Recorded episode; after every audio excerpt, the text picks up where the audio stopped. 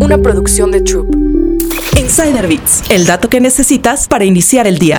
El gaslighting es un tipo de abuso emocional que le puede pasar a cualquiera, especialmente a aquellos que están en medio de una relación romántica. Los abusadores aplican esta táctica de manipulación para mantener el control dentro de la relación y hacer que sus víctimas duden de su propia cordura. Además, puede producir efectos que dificulten aún más que la víctima abandone una relación abusiva, ya que es posible que ni siquiera se dé cuenta de lo que está pasando. Estas son algunas frases comunes del gaslighting que pueden ayudarte a reconocer esta forma de abuso emocional. 1. Eso nunca sucedió. El gaslighting a menudo hace que la víctima dude de sí misma. Por ejemplo, alguien hará o dirá algo abusivo y luego negará que alguna vez pasó. 2. Eres demasiado sensible. Con esta frase, un abusador busca hacerte sentir que estás exagerando o quiere minimizar o invalidar tus sentimientos. Una vez que una pareja abusiva destruye la capacidad de la víctima para confiar en sus propias percepciones, es probable que esta persona tolere el comportamiento abusivo y se quede en la relación. 3. Estás demente y otras personas también lo creen. Además de hacer que las víctimas se sientan acechadas por dudas, los gaslighters pueden hacer que la persona abusada cuestione su propia cordura. Así, es menos probable que sus seres queridos le crean, y hace más difícil que pueda salir de esa relación abusiva.